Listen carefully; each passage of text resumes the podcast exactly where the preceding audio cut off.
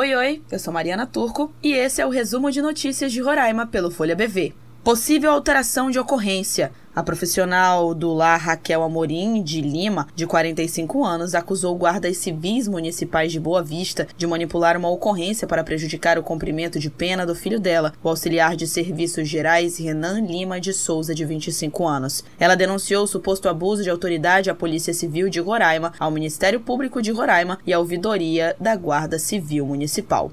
Segurança em alerta. As forças de segurança pública de Roraima estão em alerta após uma organização criminosa ter divulgado um salve ameaçando matar policiais penitenciários. As datas estabelecidas para os ataques seriam de 28 de novembro a 3 de dezembro. De acordo com o site Metrópolis, as informações circularam entre os detentos encarcerados no presídio do Distrito Federal 1, no complexo penitenciário da Papuda.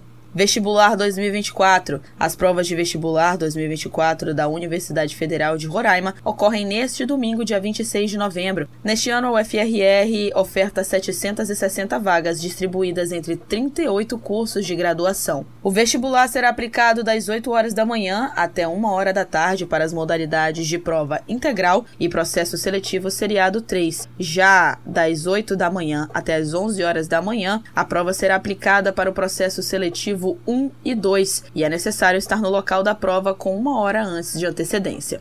Esses foram os destaques de hoje. Se você quiser ficar por dentro de tudo que é notícia em Roraima, é só acessar folhabv.com.br.